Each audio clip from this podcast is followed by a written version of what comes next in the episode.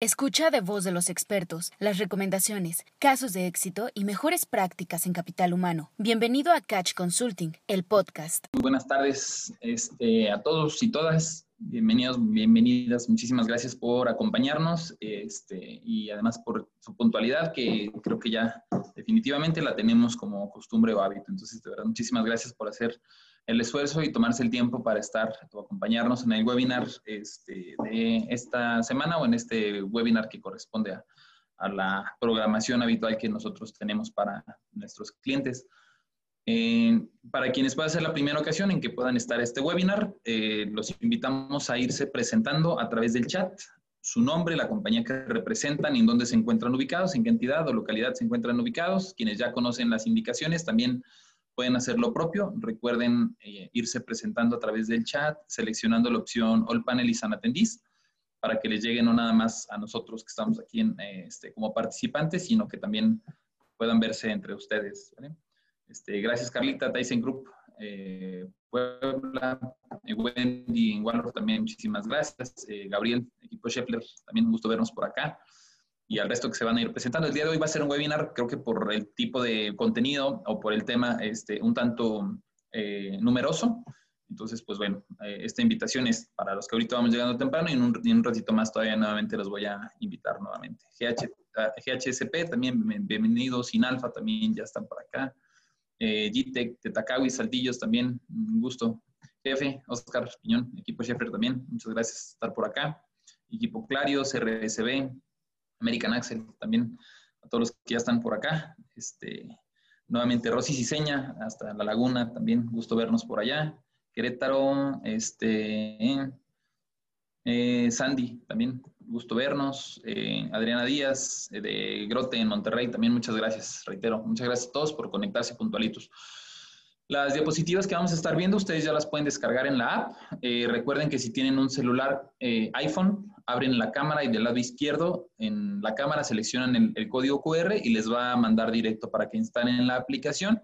Si ustedes tienen un celular eh, Android, eh, pueden abrir un lector de código QR y eh, lo direccionan hacia el recuadro del lado derecho y ahí les va a descargar la aplicación. O pueden entrar en Google Play y textear el Catch Consulting App a través de Google Play y eh, de esta manera pueden ustedes descargar la aplicación. Dentro de la aplicación, ustedes ya se van a encontrar ahorita la, este, las diapositivas que vamos a estar platicando el día de hoy. Dejen nada más válido. Yo también estoy abriendo la aplicación por acá, de que ya puedan estar visibles, pero deben de estar inclusive desde hace varios minutos. Sí, ya está por aquí. El que dice material de webinar, PTU y nuevas reglas, material. Aquí ya viene descargable, descargable el, material. Marco, nuestro director de Toluca, que también ya sé que estás por acá. No sé si gustas este, dar la bienvenida o saludar. Déjame checo si tienes habilitado micrófono, si ya estás por acá. Bienvenido, Marco. ¿Cómo están? Buenos días a todos, bienvenidos. Muchas gracias por estar aquí compartiendo con Cacho Consulting. Hombre, al contrario, gracias a ti. Este, buenos días, Marco ahorita anda en Japón, entonces por eso trae esa diferencia horaria. Este, pero muy, muy buenos días, buenas tardes para todos los que estamos de este lado del, del hemisferio. Muchísimas gracias. Este, por aquí, si hay algunos de los otros directores que también quieran saludar, avísenme, este, porque ya entre la lista de participantes ya se van a perder. Nomás levanten la manita para que Carla me ayude a mandarlos de este lado. Eh, el tema particularmente del día de hoy, creo que junta una parte polémica, junta una parte como de este, ansiedad, de, cambios que ya sabemos que vienen desde 2012 este, y que ahora ya los vemos como más cerca que nunca. Y también una parte de conocimiento técnico. Seguramente este es el primero de muchos webinars que van a ofrecer o que ustedes mismos van a tener que ir este, eh, recabando información o contraponiendo algunos puntos de vista pero eh, particularmente nuestro objetivo en CATS, ya saben que es los cómo y no necesariamente, o no, no, no quedarnos nada más en los qué es. Por lo tanto, como cada webinar es una sesión de una hora, probablemente nos extendamos por las preguntas que puedan llegar a tener, pero yo a la hora en punto trataré de cerrarlo en los contenidos que tenemos programados y ya después dedicaremos el tiempo que sea necesario para poder aclarar algunas preguntas. Procuraré también que parte de las preguntas alcancen a estar en el contenido, pero la verdad es que la agenda es muy ambiciosa para el día de hoy. Vamos a hablar del reparto de utilidades, hacer un cálculo, entender cómo sí, cómo no, nueva ley o cómo va a quedar este, posiblemente el cambio dentro de la ley. Vamos a hablar de la, de la legalización de la marihuana, que es para quienes estuvieron en el webinar pasado, les dijimos que en este webinar íbamos a ahondar, ya no vamos a alcanzar a ahondar tanto en el tema como nos hubiera gustado, porque los otros temas tuvieron que distribuir mejor la agenda, pero de todos modos este, tenemos esta, eh, este compromiso de hacerles llegar la información antes de que eh, esté publicado o antes de que salgan los cambios y por ende ir preparando los centros de trabajo. Vamos a hablar del pago de bono de teletrabajo. Eh, de hace, me parece, dos, tres webinars en donde hablábamos del teletrabajo, si se requiere, si no se requiere, si no se requiere, por qué no se requiere, cuál es el fundamento. Pero después de ese webinar, hubieron varios este, de ustedes que decían, entiendo entonces que no tengo la obligación al no ser este, un, evento permanente por cuestiones de COVID, pero sí quiero de aquellas personas que todavía van a estar trabajando desde casa, ya estarles pagando este bono, o sí me gustaría entrar en esa responsabilidad, entonces, ¿cómo lo hacemos? No? O la pregunta del, como decías, el reclutador si se va a ir, ¿cómo le pago al reclutador este bono de teletrabajo que ahora me está obligando la ley? Temas de outsourcing, entiéndase proveedores de servicios especializados, transporte, comedor, limpieza, vigilancia. Temas de insourcing, empresa operativa, empresa de servicios. Y, este, pues bueno, todos estos temas que reitero, cada uno por sí solo, yo creo que puede llegar a ser un webinar completito tratarlo de acotar, de acotar y de resumir dentro de la hora. Para quienes se conectaron un poco después, porque seguimos integrándonos varios, este, nuevamente los invitamos a que en el chat se sigan presentando eh, su nombre, la compañía que representan y en dónde se encuentran ubicados. Eh, Lucy, si no, estoy leyendo el chat que dice no se escucha. Permítame saber si alguien más no se escucha, pero ahorita con la configuración que tenemos programada por default no debería de haber problema. Si es así, yo te recomendaría que validaras este, los speakers o los altavoces o si tienes conectado algún audífono que lo trates de desconectar. Este, en caso de que alguien más tenga el mismo problema, por favor háganoslo saber. IFR que ya está por acá, Progressive Stamping también ya están por acá, Redicor en Monterrey también ya estamos por acá, Sagas también ya están por acá.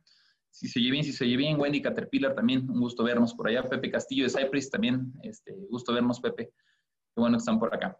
¿Ok? Recuerden, preguntas este, a través de Questions and Answers pueden, pueden irlas realizando. Si alguien quiere hacer alguna aportación, también con toda confianza pueden utilizar la herramienta Raise Hand, levantan la mano y este, los invitamos. Tocayo American Industries, bienvenido. Eh, eh, Yolanda, también gusto vernos por acá tema de legalización de la marihuana como primero de los eh, puntos de la agenda. Eh, vamos a tratar de mantener el foco no en la polémica de si está bien, si no está bien, si va a pasar o si no va a pasar. Ahorita nosotros vamos a tomar el assumption de que es un hecho, vamos a, a imaginar que en este momento ya es un hecho y, aunque todavía no esté publicado dentro del diario oficial de la federación, vamos a tener el contexto o el enfoque de lo que alcanzamos a visualizar que puede llegar a ser necesario que integremos dentro de las actividades o dentro de los controles del equipo de trabajo. Creo que este tema, precisamente por la polémica que causa de, oye, está bien y no está bien y es que es una droga, a veces nos nubla un poquito la visión cuando en la práctica tenemos ya otras drogas que este, son legales y que no nos deben de preocupar tanto, por ejemplo, el alcohol. Eh, el tema de la marihuana eh, particularmente marihuana, no, no, no estamos hablando de drogas sintéticas, sino marihuana, va a ser algo muy equiparable al alcohol.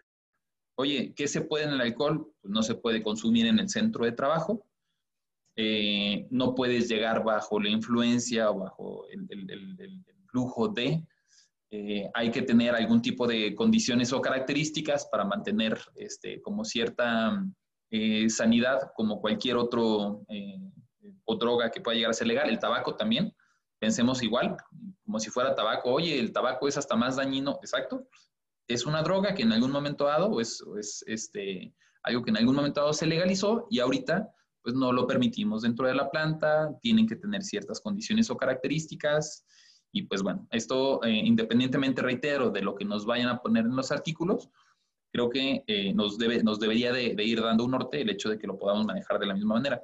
No estará permitido, como nos dije, presentarse bajo el influjo de, oye, hice el antidoping y salió positivo. Sí, probablemente el fin de semana, y eso es algo que nos pasa en el día a día. El fin de semana, este, alguno de nuestros compañeros tuvo su fiesta de cumpleaños y en la fiesta de cumpleaños habían este, brownies divertidos, sí, ya no salen positivos, sí, y pues nada, el, el hecho de que ahorita no salgan positivos no necesariamente quiere decir que hayan estado bajo el influjo, de la misma manera que el alcohol pude haberme puesto una muy buena guarapeta el fin de semana y yo me presenté lunes o martes como si nada a trabajar. Y entonces voy a dar de baja a alguien porque consumí alcohol el fin de semana. No, definitivamente no. Pero tenemos que ser cuidadosos con el tema del consumo dentro de la compañía, con el tema de no estar bajo el, influjo y, ¿por qué no?, en algún momento dado, eh, meter dentro de nuestras actividades campañas de prevención de adicciones, no nada más para la marihuana, sino como lo hacemos con el tabaco, oye, me preocupas, como lo hacemos este, con el alcohol en algún momento dado, como, como invitamos inclusive o promovemos con algunas personas el hecho de que puedan eh, tener cierto acompañamiento, entiéndase, eh, alguna eh, organización especializada para que los puedan acompañar en caso de que la adicción sea mayor y que esto a su vez lo que implique es que nos preocupemos por los equipos de trabajo y estemos cuidando que la operación en el día a día en el centro de trabajo se vaya dando de la mejor manera, ¿no? Finalmente, eh, el, punto importante del tema de la legalización, reitero, esto nos podría llevar a un webinar completo, pero no está de lado dejar el hecho de la comercialización. Ahorita en este momento, eh, si ustedes tienen personas que fuman en la compañía, tabaco, mm, no está mal visto o no está de más el hecho de que se acerque a alguien y pues, ah, pues yo te vendo un cigarro, ¿no? Oye, véndeme un cigarro de los que sabemos que lo consumimos.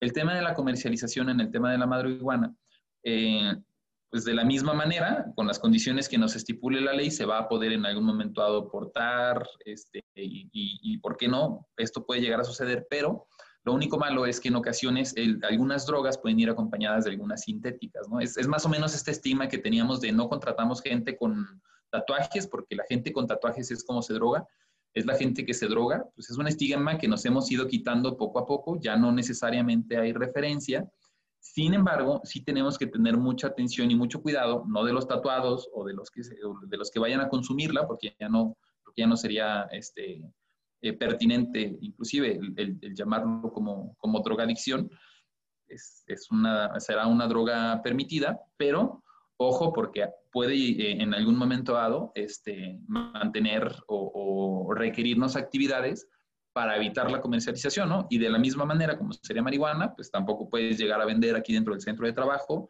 una botellita de tequila, una botellita de tonallá y tampoco vas a poder vender los cigarros. Bueno, es que eso sí, ¿no? Pues en estricto sentido, pero tenemos que mantener, o el enfoque que ahorita nosotros les vamos recomendando antes de la autorización es trabajar en estos cuatro puntos para que se metan dentro de las estrategias de este año para que se asignen las campañas, para que de ser necesario se asigne el recurso y que reitero, en el momento en el que esté publicado, no, no, es, no entremos en este tema polémico, sino que por el contrario, estemos ya preparados para decir estos son los controles que vamos a ir haciendo.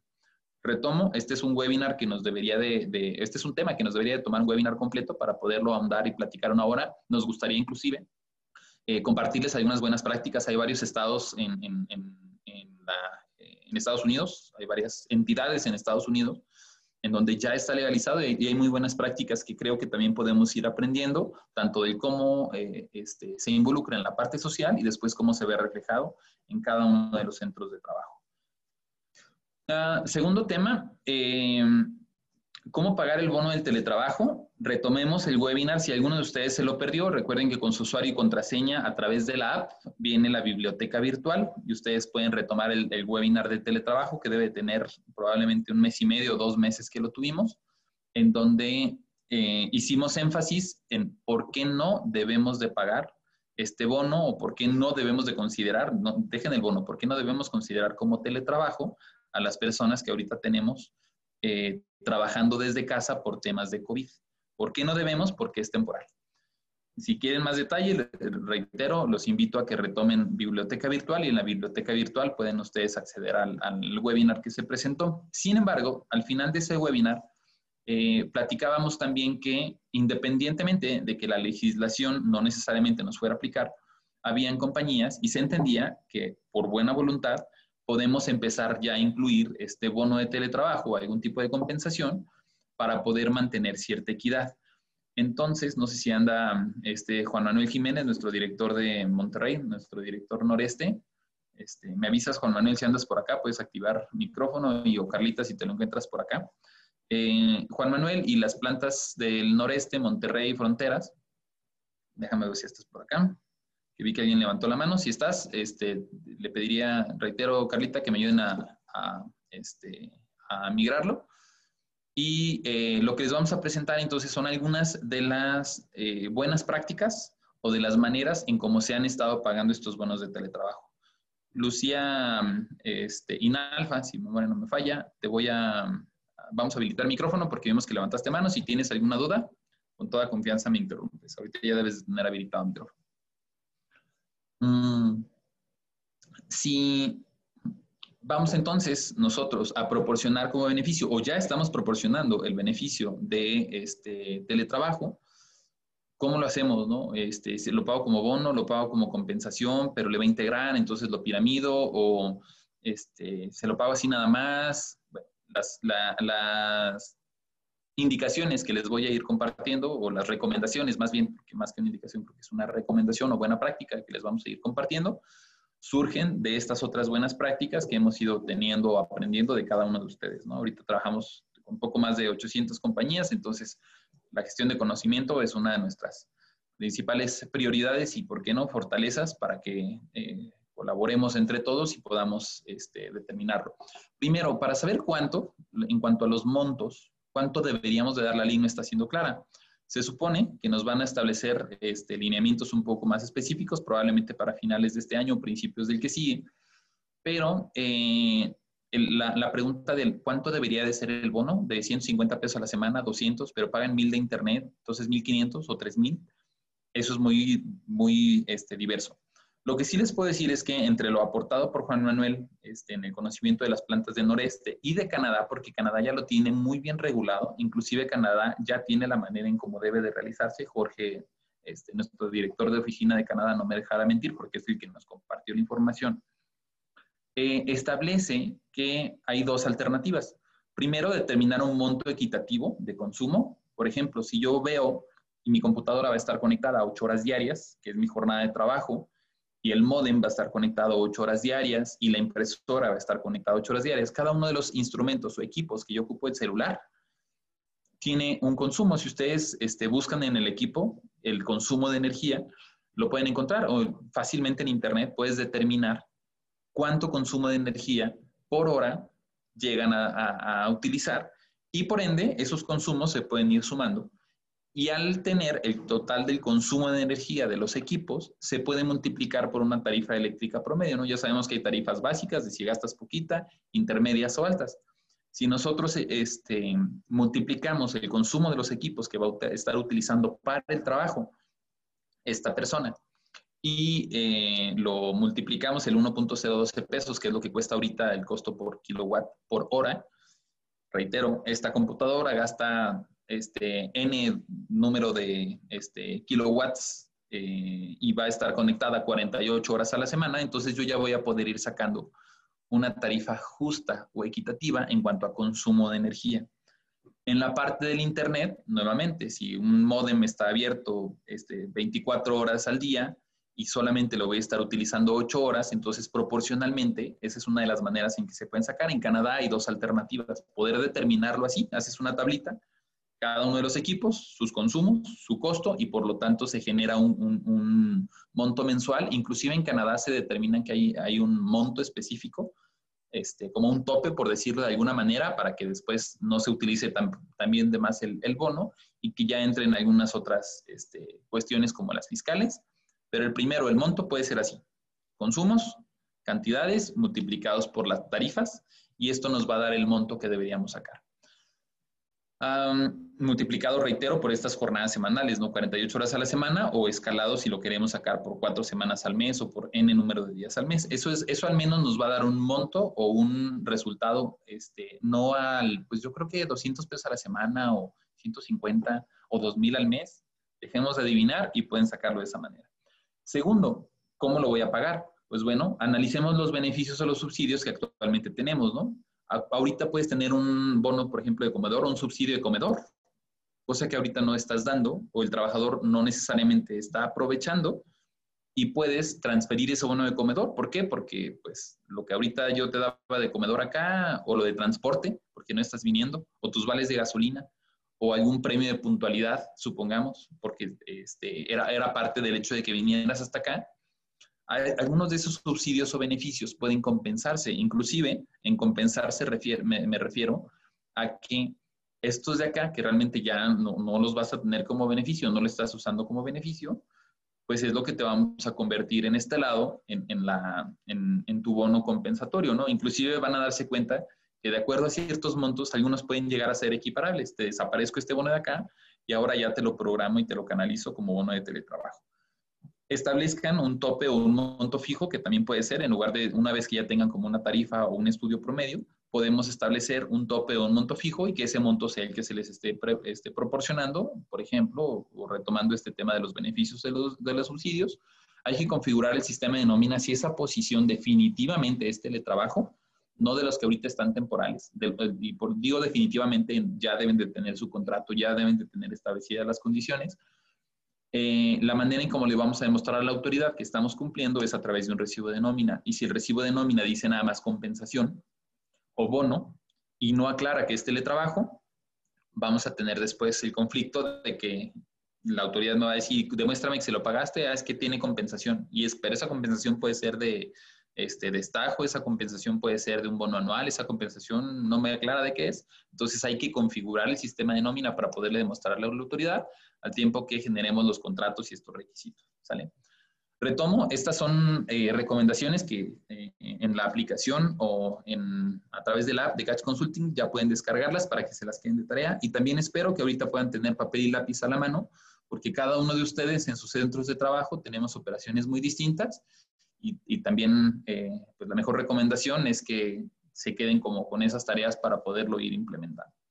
Más aún con los próximos temas que vienen, este, que son a partir de esta reforma, que todavía no está publicada en el Diario Oficial de la Federación, pero que no es nueva para ninguno de nosotros.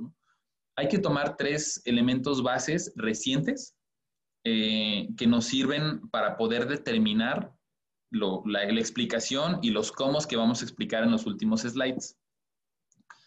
La primera de estas explicaciones, eh, o la primera de estas eh, antecedentes más bien, es el acuerdo en materia de subcontratación, que seguramente todos ustedes ya tienen, este boletín eh, levantado, me parece que ayer o antier, este, en donde sale la foto del presidente con los representantes sindicales, con los de las cámaras pues, sindicales, patronales y sindicales este, de trabajadores, y que estaba la Secretaría del Trabajo, que estaba este, eh, el IMSS, que estaba Infonavit, y todos en conjunto diciendo acuerdo en materia de subcontratación.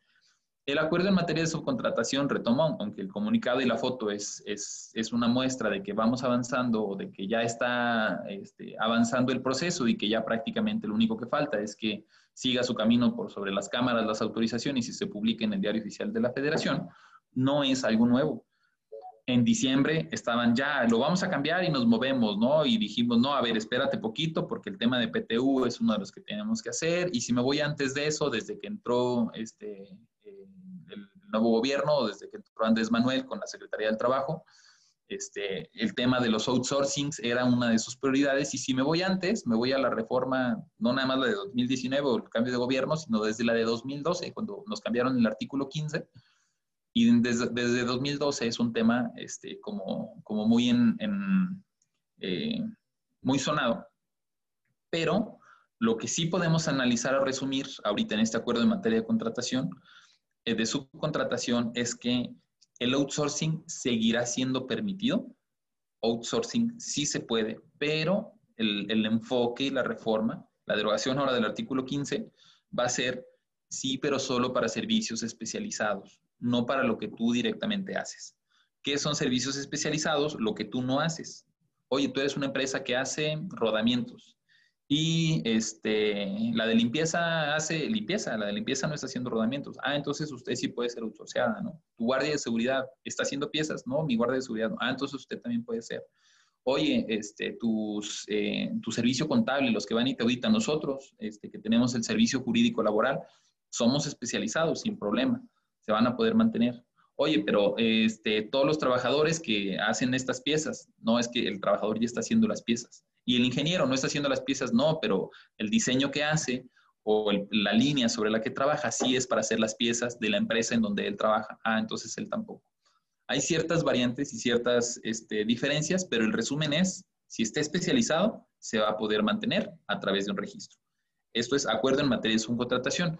Después hay que, eh, hay que juntarlo con lo que la Secretaría del Trabajo en esta reunión de hace 10 días aproximadamente este, puso ya sobre la mesa de la propuesta de participación de las y los trabajadores, en donde ya a través de Coparmex o de las cámaras empresariales dijeron, está bien, ya nos pusimos de acuerdo en los temas de PTU. Y finalmente en el programa de inspección, estos tres elementos o estos tres documentos, recuerden, también los van a encontrar dentro de la app. Si alguno de ustedes quiere entrar a, oye, ¿qué es lo que van a hacer en el programa de inspección? Ahí se van a encontrar las cuarenta y tantas páginas de cuáles son los focos principales de los programas de inspección de la Secretaría del Trabajo cómo lo van a hacer, cómo lo van a medir, cuáles son sus objetivos, la propuesta de lo que vamos a hablar del día de hoy, por qué salió ese cálculo, cómo quedará el artículo. Ahí se los van a poder encontrar, pero son parte de estos antecedentes. Ahora, eh, como aportación este, también muy personal, eh, les platico que en el tiempo en el que a mí me tocó hacer el arranque de estas 20 o 30 plantas automotrices, cuando trabajaba este, en, en, una sheltera, mmm, hasta antes de la reforma de 2012, ni la dudaba y era, haz una empresa operativa y es una empresa de servicios. ¿Por qué? Porque la empresa de servicios, metes toda la gente y esta hace un, un contrato de servicios con esta otra, controlas el reparto de utilidades. Uh, he estado poniendo últimamente el ejemplo de General Motors, creo que esa información no es confidencial, pero casi todos sabemos o quienes hemos estado familiarizados con, con General Motors de aquí Silao, la línea de producción corre a 56, este, 53 minutos una camioneta por minuto. General Motors corre una camioneta por minuto. Una camioneta, la Cheyenne APA o, estas camionetas de lujo que no se venden en México, cada minuto sale una camioneta. 3.600 minutos en un día, 3.600 camionetas se sacan en un día y trabajamos por lo menos seis días a la semana, ¿no? Obviamente, la inversión extranjera se viene a México porque somos competitivos en manos de obra y porque en algún momento dado, a mí aquí en México me cuesta cuatro o cinco veces menos el costo de mano de obra. Y ahora, si tengo que pagar el reparto de utilidades de todas estas camionetas, pues olvídalo, ¿no? Bueno, estos cambios en el, tema del PTU que, que, estaban aturando, vienen, vienen presionados por el tema del outsourcing. ¿Cómo le hago para que ya los pongas en donde deben? Pues sí, compadre, pero no voy a andar repartiendo las utilidades de 3.600 camionetas al día. Estás pero bien loco, ¿no? Por eso me vine a México, no por ser paraíso fiscal, pero pues tampoco por, por el 10% de, del reparto de utilidades y por eso estaba como tan, tan entroncado el tema. Ahora, este, a partir de, de, estos, de estos cambios, ya hay un tope o ya hay un límite en donde ya, por así decirlo, no tendríamos pretexto de una empresa operativa y de una empresa de servicios. Este es el insourcing. El outsourcing, como lo dije ahorita, se seguirá permitiendo, especializado. El insourcing es el que ya no, por lo tanto, a partir de ahora, pues muchas de las recomendaciones, bueno, no las recomendaciones, de hecho, ni siquiera es que nosotros se los vayamos a recomendar, no como firme de consultoría, es lo que la autoridad te va a llegar a exigir, es tendrás que hacer tu sustitución, tu fusión, hay varias modalidades, pero ya no puedes tener dos empresas, tendrán que estar la empresa y los trabajadores en la empresa, en, en la compañía donde se debe, ¿no? Reitero y retomo, esto es información no nada más de los últimos meses, esta es información de hace varios años y por eso es importante conocer el contexto del antecedente y ahora sí, con ese contexto antecedente, entrar a entender para ver cómo se va a mover. Voy a contestar un par de preguntas que ya están por acá. Eh, Andrés en Saltillo, también gusto saludarte, este, estimado. Mm, las áreas grises como subcontratados de personal de calidad en donde los tienen reinspeccionando o tareas de mantenimiento de alguna otra operación, si es calidad de tu producto, entiéndase inspectores, auditores y es gente de tu producto y parte del proceso productivo, tienen que estar dentro de la compañía. Las sorteadoras, que es precisamente, creo, esta área gris precisamente a la que te refieres, sí está especializado. El problema es que vamos a tener en RH que mantener un verdadero control sobre ellos. Si están en un área aislada en donde el producto está en cuarentenado o donde tienen que estar haciendo solamente el sorteo, no hay problema. El problema viene cuando hay el supervisor del área tal, ve que le faltaron dos personas y, a ver tú, el de la sorteadora, vente. Tú ya le sabes mover a la máquina, tú estás aquí un lado del otro, entonces vente para acá. En ese momento, cuando nosotros como RH o la misma compañía deje ese control, o, pues, ¿cuántos tienes aquí contratados? No sé, fíjate que de las sorteadoras, no sé, de, limpieza sé que tenemos 20 y de, la, y de vigilancia también tenemos como 18, pero sorteadora, es que a veces están y a veces no, eso lo controla calidad y compras. Error, porque la Secretaría del Trabajo no va a llegar con calidad y con compras. Secretaría del Trabajo y el IMSS van a llegar contigo y a, a ver RH, vas y contestas. Y los de allá, seguramente, y no, no es por ser mala onda, pero calidad, y producción se lavarán las manos. Entonces, sí se puede, solamente hay que tener un expediente. El día de hoy se los vamos a decir. Este, en el cómo, sí se puede, pero hay que tenerlo muy bien controlado. Para un shelter que opera como maquila, donde todo el personal está en el shelter, sin problema, tocayo. ¿Puedo yo subcontratar a alguien, por ejemplo, de reclutamiento para que reclute a mí? Sí, sin problema. Este, ¿Puedo yo contratar a un contador y que solamente haga mi contabilidad? Sí, sin problema. Tendrá que tener un contrato, tendrá que estar dado de alta en el Seguro Social y tendrás que tener su expediente. ¿A partir de qué fecha? Ahorita se los voy a contestar. Es una fecha tentativa. Les voy a platicar un poquito del camino este, eh, que debe seguir todavía esta propuesta, que ya es para muchos, y he, y he visto muchas notas de ayer a hoy, que es un camino sinuoso y que todavía falta un montón, pero cuando ves quién lo escribe o quién lo redacta o con qué tinte le dan, es un no, no, no, no, no te quedes sin outsourcing. Hay gente que está paniqueada porque se va a quedar sin negocio. Siendo sinceros, hay gente que ha vivido del outsourcing toda su vida, no por los insourcing, sino por el outsourcing. Este, yo te submaquilo la nómina este, yo les pago por debajo del agua y hay mucha gente que de verdad va, a perder el negocio porque es precisamente eh, eh, este concepto los que violaban la ley y ahora ya no. Este, nosotros, al principio la gente ingresa por Kelly y después de tres meses la contratamos nosotros. ¿Ok? ¿Y por qué con Kelly? Para evitar la rotación. Este, para ver si se aguantan estos tres meses. O para darles un poco menos de beneficios y después ya no. En cualquiera de esos casos, no voy a decir tu nombre abiertamente, no sé si aparezca, pero en cualquiera de estos casos, este, no puede ser. No puedes decir a alguien que está haciendo ya la misma pieza que el otro, aquí te voy a dar menos beneficios y ya cuando pases conmigo ya te doy vales de despensa. Es en contra de los, de los derechos de los trabajadores, porque hacen la misma pieza. Este, es que sí, lo hago porque acá mi rotación es en las primeras dos semanas vamos a tener que hablar con nuestros corporativos para decirle mi rotación en las primeras dos semanas es muy alta, pero ya no los puedo esconder a través de un outsourcing que ya después entren conmigo, ¿no?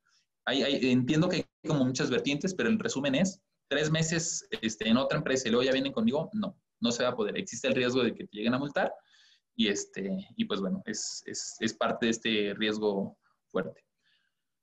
Uh, voy a ir ocultando o poniendo estas que ya hice eh, respuestas. Hay algunas empresas que tienen su propia empresa de servicios de personal. No, es justo lo que ya no se va a poder. Ese es el insourcing. Empresa operativa SADCB, la que vende, y empresa de servicios SDRLSB, la que tiene la gente. Eso ya no se va a poder. Es justo lo que, lo que ahora va a estar penado. Y retomo, les recomiendo mucho leer el programa de inspección. Nótese cómo y cuáles son las condiciones y características en este programa de inspección que pueden descargar en la app, que van a estar ahí este, cuidando.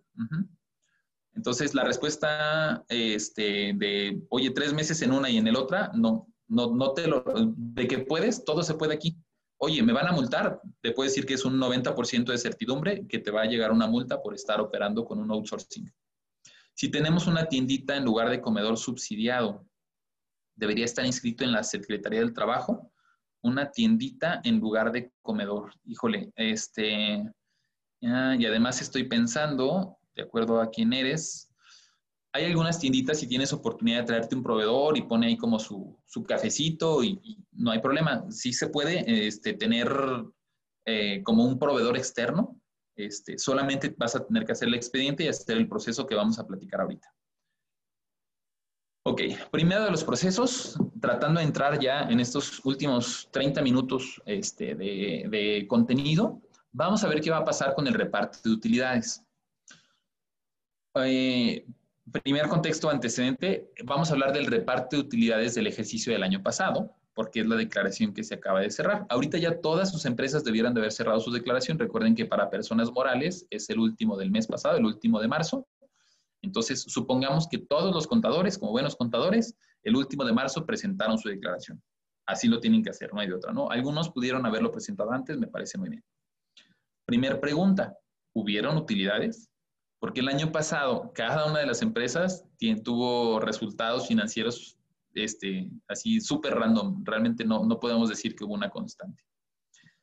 En este momento, recuerden que ya debemos de tener la carátula de las utilidades y no nada más nosotros, sino que ya la debimos de haber presentado. Ahorita andaré en eso, pero carátula, oye contador, pásame la declaración anual, porque yo la tengo que presentar al sindicato y ahí ya viene un monto a repartir. Primer pregunta, ¿hay un monto a repartir? Si sí hay un monto a repartir, entonces hay dos alternativas. este, que una grande rasgos es esperar a que cambie la ley si es que me conviene y otra es paga rápido o bueno, o espera, más bien déjala que vaya dentro del proceso, este, porque pues no va a haber mucha diferencia.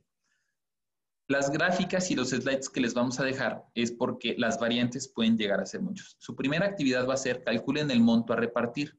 Si tú sabes que el año pasado, por un ejemplo, te tocó repartir 100 mil pesos de utilidades y tú la compares, eh, y por año pasado me refiero a lo que repartiste en 2020 del ejercicio 2019, si tú repartiste en 2020 100 mil pesos y tomas tu declaración y es equiparable a este año, puedes generalizar que ahorita tu reparto va a ser como constante a lo que siempre ha sido. Esto va a pasar con las empresas de servicios, porque para eso son, para que sea constante, ¿no? Pero tú calcula el monto a repartir como siempre lo has hecho. Ahora, este monto a repartir, supongamos que nos van a dar 10 mil pesos, que es más o menos un promedio ahorita nacional de monto de reparto de utilidades, 10 mil pesos. Compáralo contra un promedio salario mensual por tres o tres salarios mensuales un operador promedio para industria automotriz va a andar entre 30 o 45 mil pesos. Mi indicador A, lo que me sale a repartir como si lo fuera a pagar como el año pasado. Y mi indicador B, mi promedio de salario, reitero, calculen el promedio salarial de tres meses, que les va a dar 18 a 30 mil pesos más o menos. Este, les va a dar como ciertos, eh, ciertas variantes. Puede que mi monto sea más alto que los tres meses, puede que sean iguales o puede que los tres meses en algún momento sean mayor que lo que voy a repartir.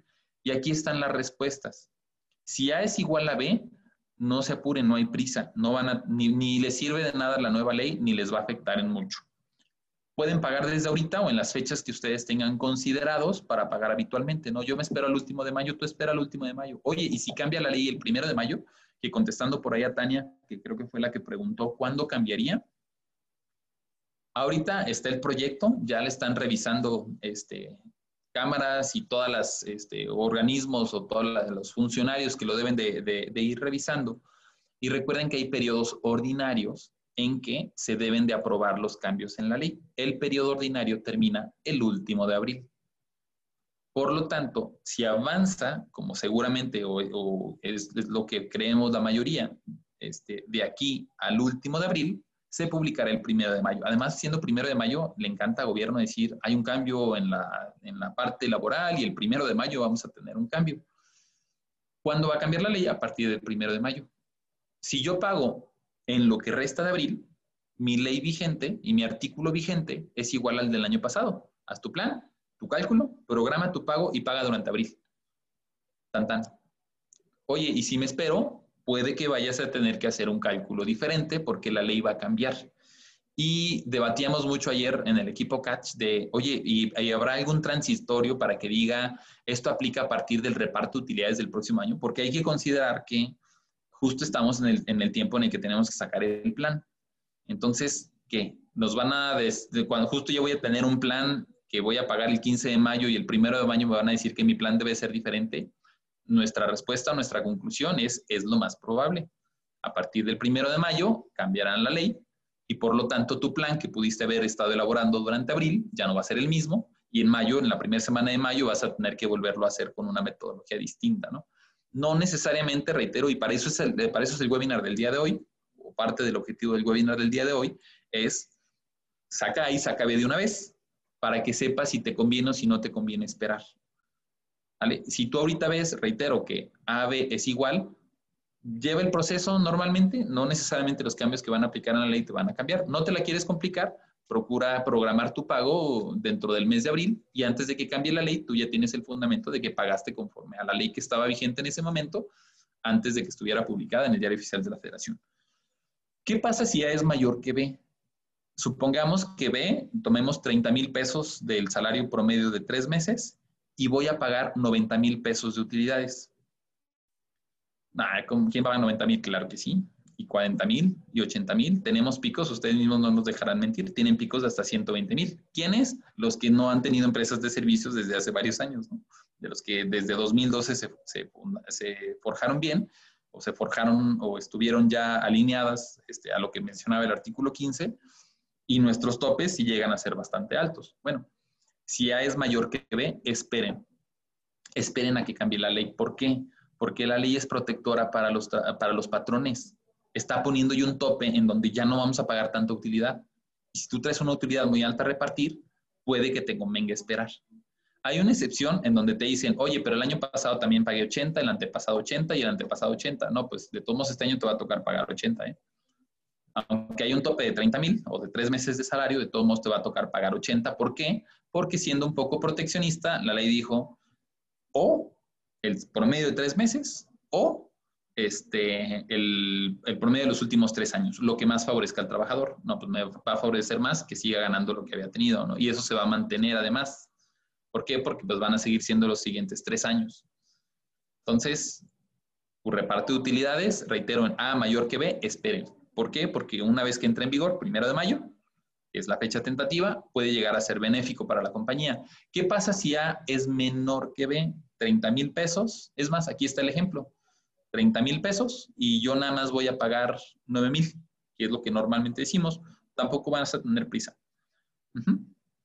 Puedes, si te quieres ahorrar el, trámite de, ay, es que lo voy a tener que calcular de una manera diferente, voy a tener que tomar otras consideraciones, puedes agilizarlo este, ahorita para que lo pagues igual de la misma manera que el año anterior, pero no es estrictamente indispensable. Aquí está el otro ejemplo, ¿no? En donde les digo, voy a pagar 49 mil pesos de reparto de utilidades y mi tope es de 30. Aquí es donde sí valdría la pena en algún momento dado esperar. ¿Para qué? Para que, para que puedas ver si, si dentro de las condiciones o características puedes aprovechar este tope que es benéfico para la compañía. ¿Qué pasa si no hay utilidades? La siguiente pregunta es, ¿y vas a pagar bono compensatorio? Porque probablemente del año pasado resultaste en ceros o no hay utilidades. La duda es, ¿vas a pagar bono compensatorio? Si lo vas a pagar, tome en cuenta la información de mercado que ustedes pueden encontrar en la encuesta. En la página 12, en la encuesta semestral, ahí vienen los montos de las utilidades promedio. Por ejemplo, para Guanajuato es de poco más de 3 mil pesos del bono, no de las utilidades, las utilidades es de 10 mil, del bono compensatorio. Ajá, si no vas a pagar bono, entrega la carátula de los trabajadores, la, carátula de la declaración anual donde viene el importe y súper importante el acuse de recibo, ¿no? Y esto aplica, no importa para cuál de los esquemas, ¿eh? Esta carátula entregada a los trabajadores o al sindicato, que es el representante de los trabajadores, recuerden que solo tienen 10 días una vez que se presentó la declaración anual. Como ahora la Secretaría de Trabajo va a ser muy cuidadoso del reparto de utilidades, no nada más del plan, sino de cómo lo vamos a ejecutar por los temas de PTU, eh, este, este requisito legal que siempre se nos va es una de las multas más tontas. bueno, este, es, uno de los motivos eh, menos cuidados, creo que eso es políticamente más apropiado, en donde se nos va y, se le entregamos la carátula un mes después, un mes y medio después, nos ponen esa fecha, llega la autoridad y dice, sí, pero aquí dice el artículo, es claro, solo tenías 10 días después de la fecha de la declaración. Entonces, ah, recuerden el acuse de recibo, que tenga la fecha en que ustedes presentaron la declaración o un día posterior. Así no tienen pierde, ¿no? Si la fecha de la declaración dice que fue el 15 de este, febrero, porque puede haber sido desde el 15 de febrero, ah, tú ponle 16 de febrero. Este, si fue el, el 21 de marzo, tú ponle 22 de marzo y así ya no tienen problemas de que se vayan a equivocar referente a en qué momento debieron de haber puesto esa fecha, ¿no? Esto es reparto de utilidades. Hago break para ver si andamos bien en el de utilidades. Este, podemos dejar a los empleados administrativos, finanzas, nóminas, tesorería en la empresa del insourcing para poder dar servicios compartidos. Eleazar, esta es una buenísima pregunta y sobre todo la voy a enfocar la respuesta en los shared services. Tenemos Valeo como cliente, tenemos Robert Bosch como cliente, tenemos Continental como cliente y todos tienen shared services, Johnson Controls. ¿Vale? ¿Qué Shared Services? Tengo un área central en donde desde allá maquila nómina para todos. Tengo un área central en donde a veces el reclutamiento, en donde ciertos procesos están este, especializados. Esas sí se mantuvieron y esas sí se van a poder. Oye, pero tengo el RH de aquí de la planta, el de laborales, que sí está en mi centro de costos o en mi centro de trabajo. Bueno, hay algunos laborales que pueden todavía mantenerse en, shared services con ciertas condiciones, pero eh, todo lo que tenga que ver con proceso productivo, de entrada no, y solo aquellos que pones finanzas, nóminas, tesorerías, sí, siempre y cuando exista la manera de justificar este share service. Acabo de hablar con nuestro abogado y comentó que a partir del 1 de mayo, si sale el cambio, se tendrá una prórroga de gracia de tres meses. Sí, Carlita, es una prórroga y viene dentro de la ley, lo vamos a ver, pero para que cambies tu insourcing, Recuerda, no van a poner en la ley y puedes pagar el PTU tres meses después. Lo que acabamos de ver ahorita, Carlita, es de PTU y no nos van a cambiar la fecha límite, que es el último del próximo mes. Entonces, independientemente, si van a haber 90 días, pero para el tema del insourcing, hacer tu fusión patronal. Sarita Villanueva, si pago en abril y luego cambia, ¿tendré que pagar la diferencia? No, Sarita. Esa es la ventaja, por eso lo decimos. Tú paga ahorita y tú ya estás. Oye, viene la autoridad, hicimos un cambio, sí, señor, pero usted autoridad, usted autoridad lo cambió después de que yo ya había pagado, así es que tú pagaste en los términos. Recuerda que la ley no te exige que pagues el último de mayo, tú tienes hasta el último de mayo, una vez que presentas tu declaración y tienes hasta el último de mayo, por lo tanto, tú habrías cubierto dentro de los términos de, de ley. El promedio de los salarios de los trabajadores debe incluir todos los puestos sin tope. No, ah, ah, así como ahorita tenemos nuestros cambios en nuestro plan o nuestras reglas en, el, en, nuestro plan, eh, los topes pueden llegar a ser un poco versátiles o variables dependiendo de cada uno de los trabajadores.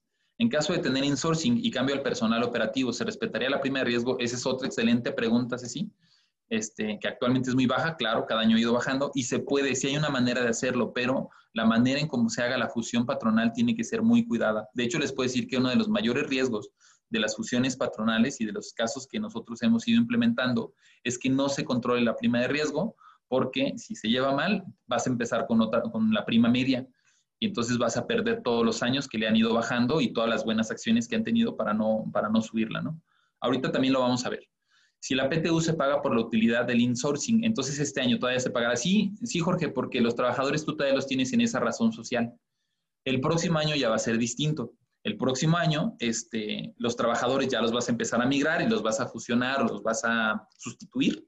Y van a pasar dos cosas. Primero vas a tener dos empresas la empresa de servicios que todavía tuvo operaciones este año, enero, febrero, marzo, abril, no sé, el tiempo que la vayas a mantener. Inclusive hay que hacer un diagnóstico, pero probablemente se la va a pasar dormida el resto del año, va a tener que seguir declarando, por ejemplo, en ceros, o vas a tener que ajustes para que el cierre de año se declare este, prácticamente sin utilidad o, o inclusive para con pérdida fiscal, pero los trabajadores van a estar con dos patrones hay que tener también mucho cuidado porque mal implementado los trabajadores pierden este, sus puntos de Infonavit, este, hay sus trámites, contratos colectivos. Mejor eso ahorita se los explico para no obviarlos.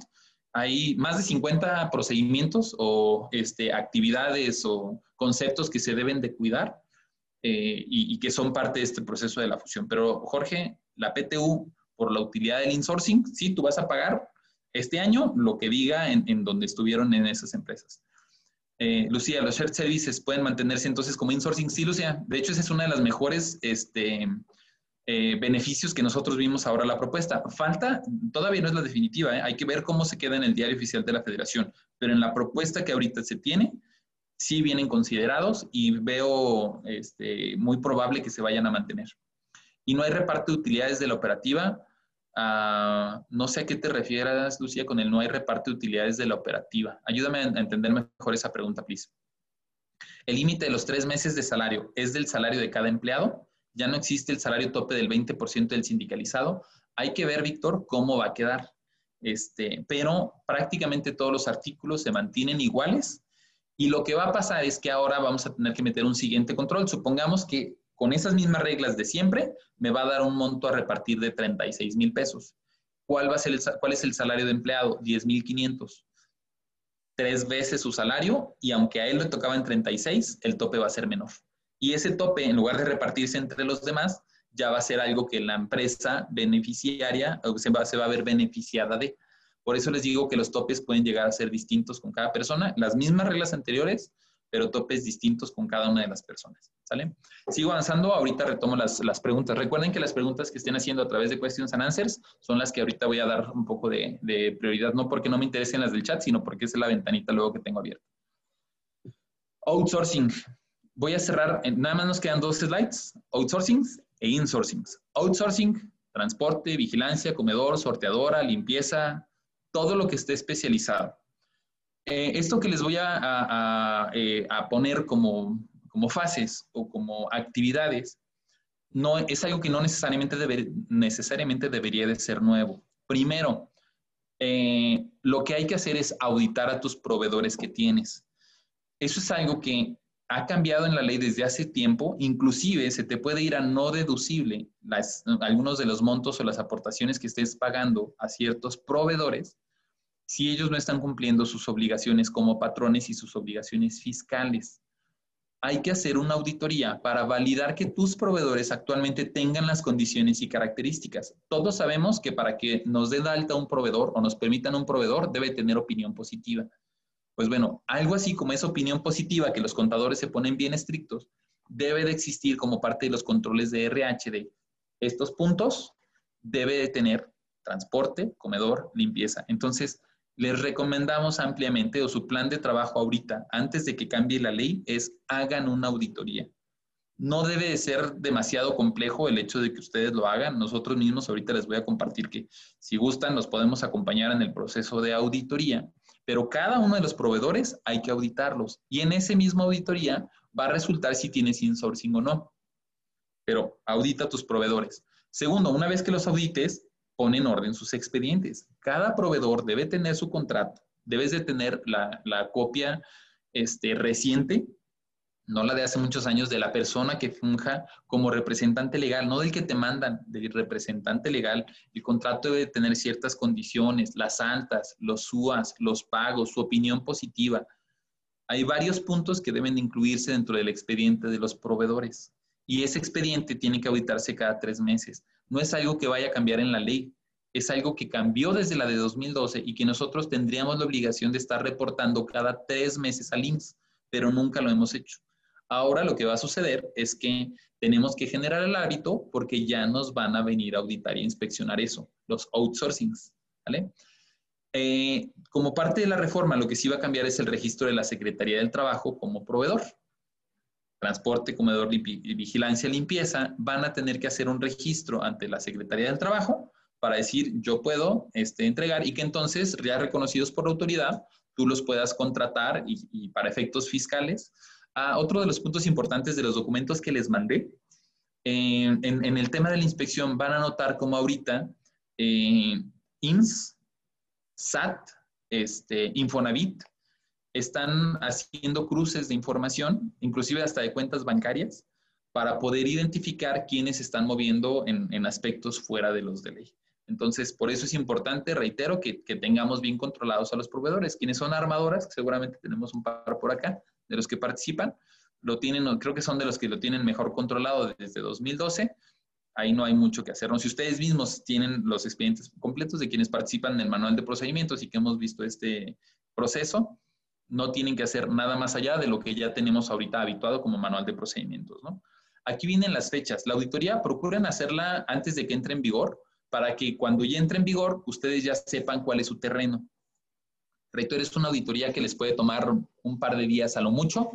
Carpeta, integrar todo su expediente, tenerlos todos en orden y decir ya está para los outsourcings. ¿Por qué? Porque sí se puede y lo único que hay que hacer es tenerlo documentalmente fuerte, ¿no?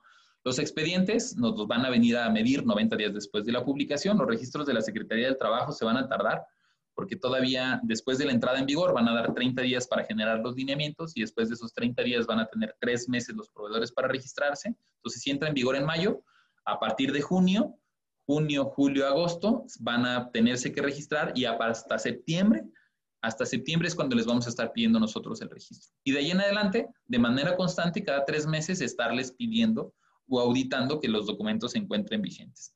Outsourcing, les puedo decir, no debería de generarnos complicaciones, solamente carpetita y auditoría para validar que estén bien.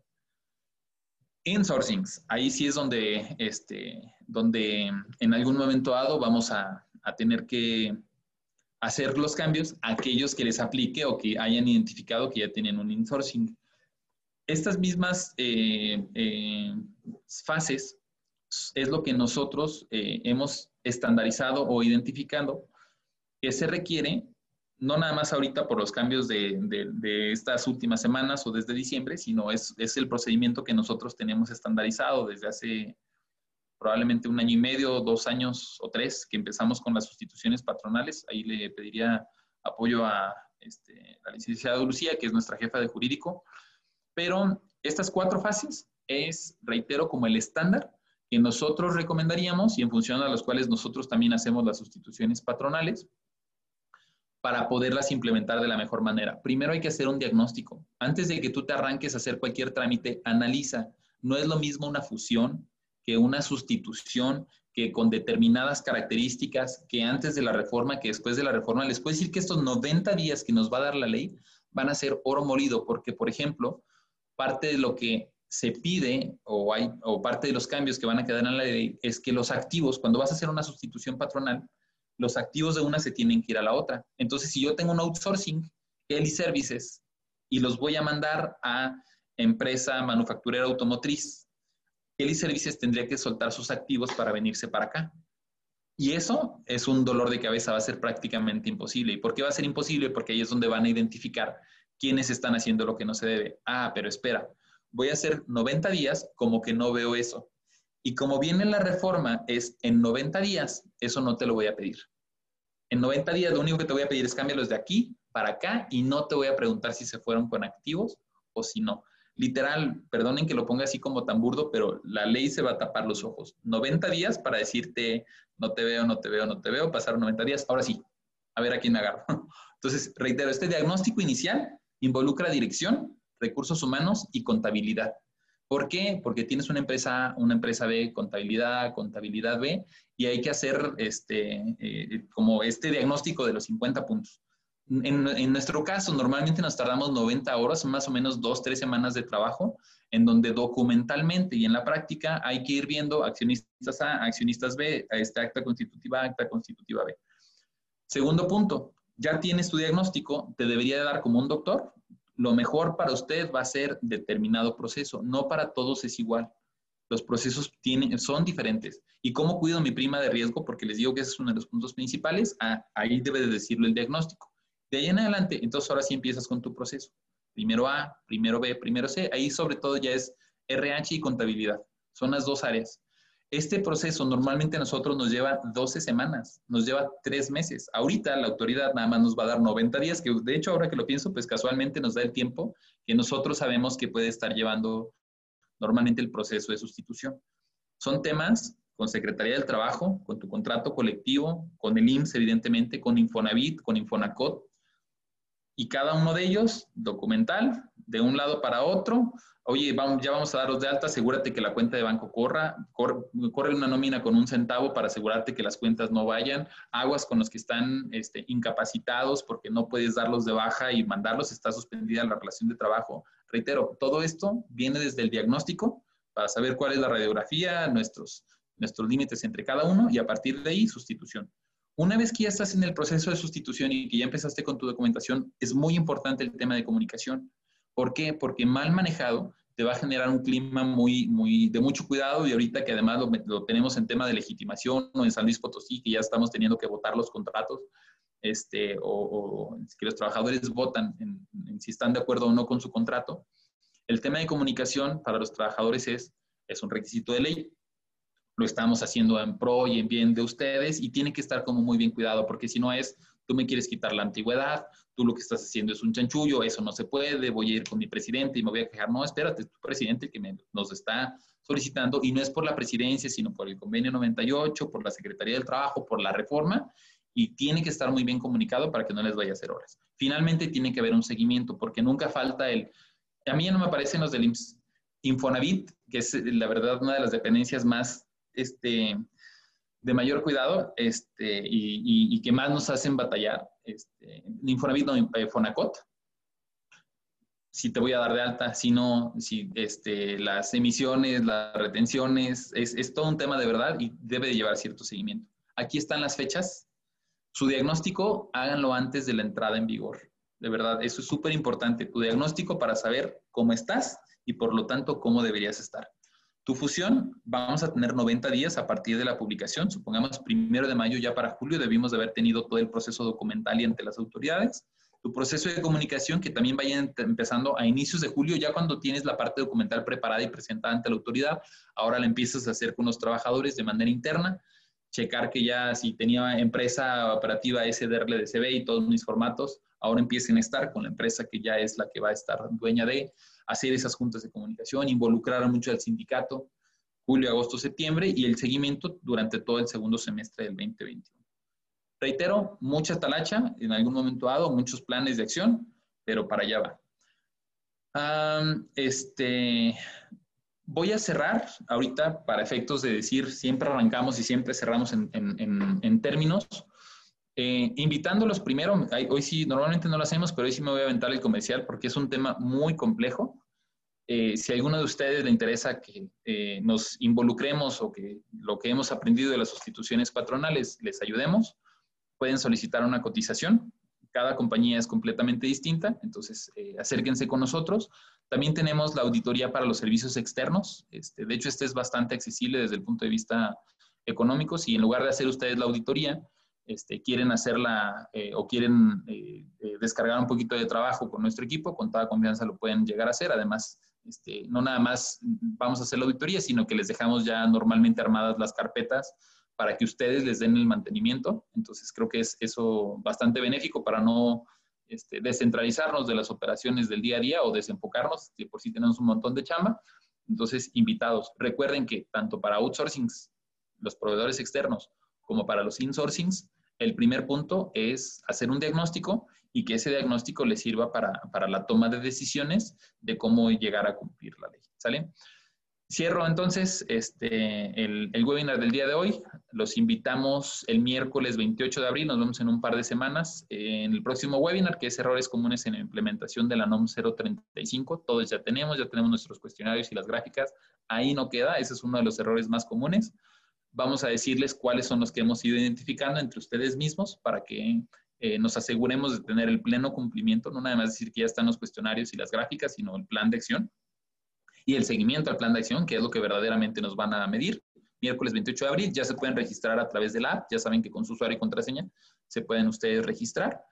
Y pues bueno, si alguno de ustedes, de los aquí presentes, está a punto de vencer membresía o quieren familiarizarse con las membresías, ya saben que desde 1.200 pesos al mes es la membresía más accesible y tienen acceso a este tipo de webinars, a la información, a los formatos, a las entregas de resultados de las encuestas semestrales o a los estudios de sueldos y salarios, a las cuestiones legales, laborales, implementaciones de normas o regionalizaciones.